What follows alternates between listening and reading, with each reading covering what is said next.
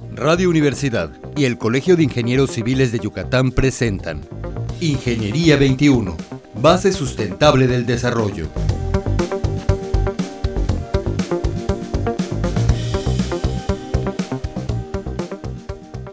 Muy buenos días, estimados radioescuchas. Bienvenidos al programa Ingeniería 21. El día de hoy nos acompaña el ingeniero César Bojorque Zapata. ¿Cómo está, ingeniero? Muy bien, Tere. Buenos días. Muy buenos días. Comenzando un nuevo, un nuevo mes. Muy bien, efectivamente. El ingeniero César tiene una maestría en la UADI, también es egresado de la UADI, la licenciatura. Actualmente es el coordinador general de funcionamiento urbano y ha tenido otros puestos, tales como delegado de Infonavit, alcalde de la ciudad y director de la JAPA. Es un honor tenerlo, ingeniero. No, muchas gracias. Al contrario, siempre estar aquí en la, en la universidad, eh, pues ha sido, eh, pues trae buenos recuerdos porque es un privilegio haber sido de esta casa de estudio. Es nuestra alma mater. Así es, como muchos dicen. Alma eh, mater. Hablando de su puesto, ingeniero, me llama mucho la atención y creo que al público también le va a llamar la atención y es una oportunidad que, que sepan cuáles son las funciones del puesto, de, de funcionamiento urbano. Siempre hablamos de urbanismo, de que la ciudad y demás. ¿Cuáles son sus funciones? Sí, así es. Eh, el, este puesto, vamos a decirle así, es, es nuevo en el ayuntamiento. El nombre sobre todo.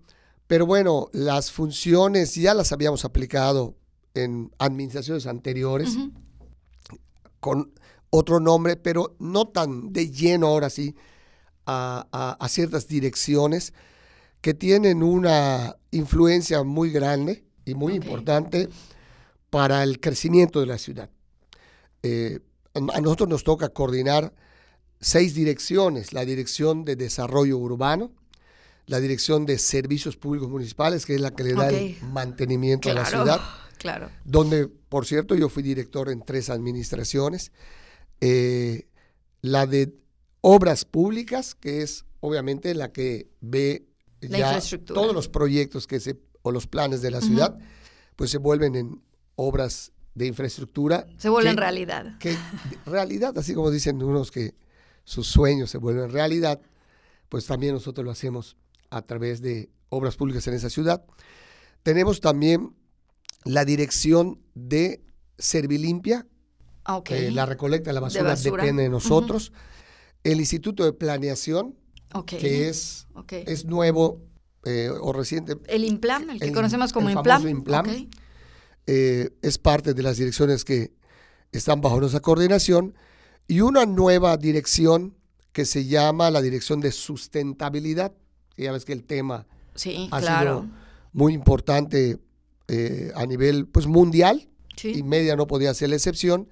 Y bueno, se incorporó en esta administración 2015-2018 eh, eh, bajo la dirección de una especialista en esa. Esas son las seis direcciones que dependen de, de un servidor y bueno, el nombre lo dice, coordinación de esas seis y pues es, nosotros le llamamos en el ayuntamiento la parte operativa, o sea, la que pues planea, la que dice cómo se hacen las cosas, eh, a qué dirección, o sea, cómo, cómo se tienen que hacer, ejecutarlas y en un futuro pues mantenerlas. Entonces, prácticamente es, es, es bueno, es, muchos dicen que es la más importante, cuando menos en dinero, es la que más presupuesto tiene, ¿no? Si se suban las seis eh, dependencias que dependen de, pues de esta, de esta coordinación. Pues hablando de sueños, es un sueño del ingeniero civil. Porque si le pregunto cómo se, cómo se relacionan esas funciones que usted tiene con la ingeniería civil, pues se relacionan con todas. Sí, todo. Así es, eh, Tere, mira, eh, precisamente ahorita que dijiste los puestos que he ocupado, eh, en la de servicios públicos municipales es donde pues yo me estrené como servidor público en 1991 en el Ayuntamiento de Mérida y me quedé por tres, con tres alcaldes eh, en esa misma dirección, algo que no ocurría, nunca había ocurrido. sí, sí, te cambian cada en, tres, la historia, tres cada tres años te cambiaban. Este, y nosotros hicimos algo, hoy se llamaría innovador, en esa época fue algo revolucionario, algo diferente, ¿verdad? Eh, que por cierto pocas ciudades lo hicieron, pocas, pero fueron muchas para, la, para para la época, ¿no? En, en, el 90.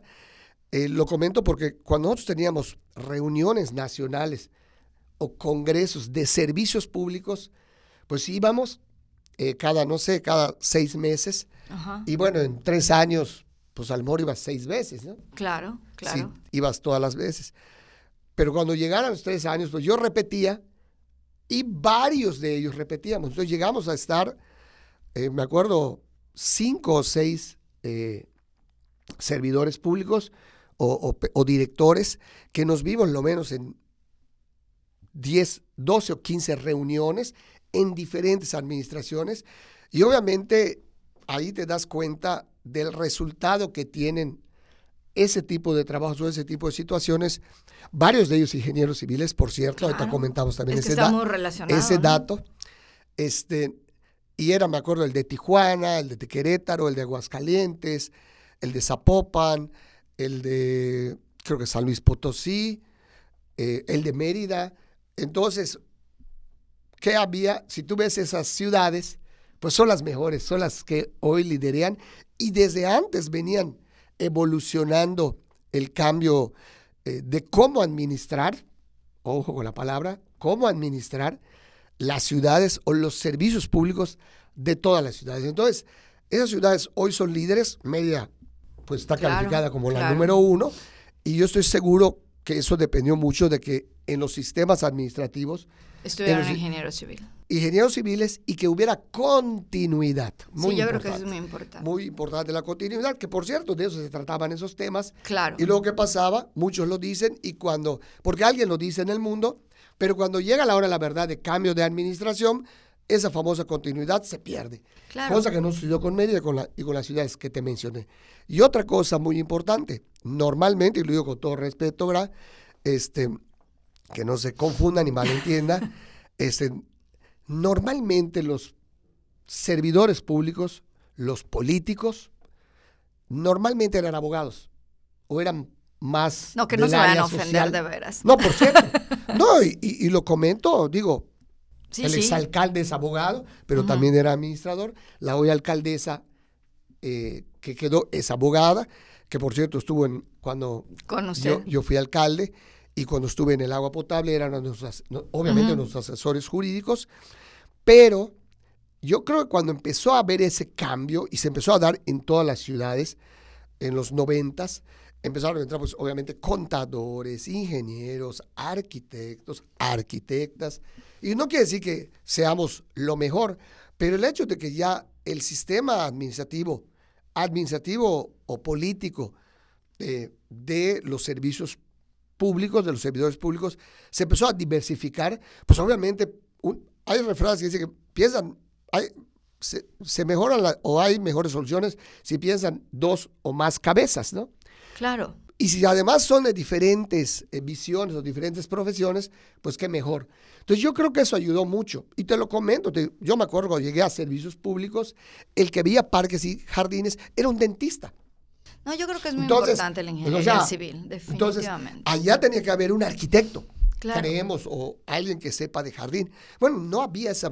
Los ingenieros civiles, y ahora que ya vamos con el tema, este, al entrar al servicio público, lo que hicimos, porque a mí me tocó entrar con cinco o seis ingenieros en el 91, y empezamos a profesionalizar los servicios en el sentido, uno, primero, con profesionistas. Claro. Pero luego, la gente que trabaja con nosotros, los fuimos capacitados de tal manera que hoy son profesionales, sin ser, sin tener un título profesional. Sí, sin tener un título de licenciatura. Exactamente. han profesionalizado la administración pública. Sin tener un estudio eh, profesional universitario, los que hoy están allá. Y así empezamos a hacer entonces empezamos a bajar desde el alcalde, el director, el subdirector, el coordinador y el supervisor, son cinco escalas, tenían que ser profesionistas. Mm. Entonces, muchos éramos ingenieros, habían arquitectos, obviamente el que veía la administración era, contador público, LAES, de todo empezamos a meter. Eso también pasó no solo en servicios públicos, en todo el ayuntamiento y obviamente yo creo que esto cambió la manera de pensar al modo de pasar de leyes, de pasar de cosas... Eh, Intangibles a cosas tangibles. Eh, teóricas a cosas, a la acción, a la práctica, y que hoy pues los resultados están en la calle. Entonces, y bueno, no solo ya los directores, sino ya luego los alcaldes, algunos ingenieros, nos atrevimos a hacer además esa, llegar a ese punto, ¿no? Bueno, eh, creo que ya entramos de lleno a esto. Ya te en la cultura, ya me contestó varias preguntas. En la cultura empresarial hay muchas cosas que se pueden aplicar en el servicio público, ¿sí? No sé, como el sistema de calidad, por ejemplo, se me ocurre. ¿Qué piensa usted de por eso? Supuesto. ¿Qué ha hecho usted? Bueno, eso fue parte, ya te dije que se profesionalizaron la gente que trabajaba ya desde hace años, que simple y sencillamente... Se le capacitó. Pues era un barrendero. Pero sabe barrer. Hoy, por supuesto. Entonces, el barrendero, el que hacía la limpieza de la ciudad, hoy tiene la jefatura. Hoy uno de los jefes de aseo urbano es uno de los barrenderos que conocimos en el 90, que, obviamente al ir capacitando y evolucionando con sistemas de calidad precisamente, pues él llegó a liderar proyectos que hoy han ganado premios nacionales. Y entonces hoy el señor es un servidor público comprometido. pero además, tiene ya una jefatura que antes, pero era impensable que la tuviera.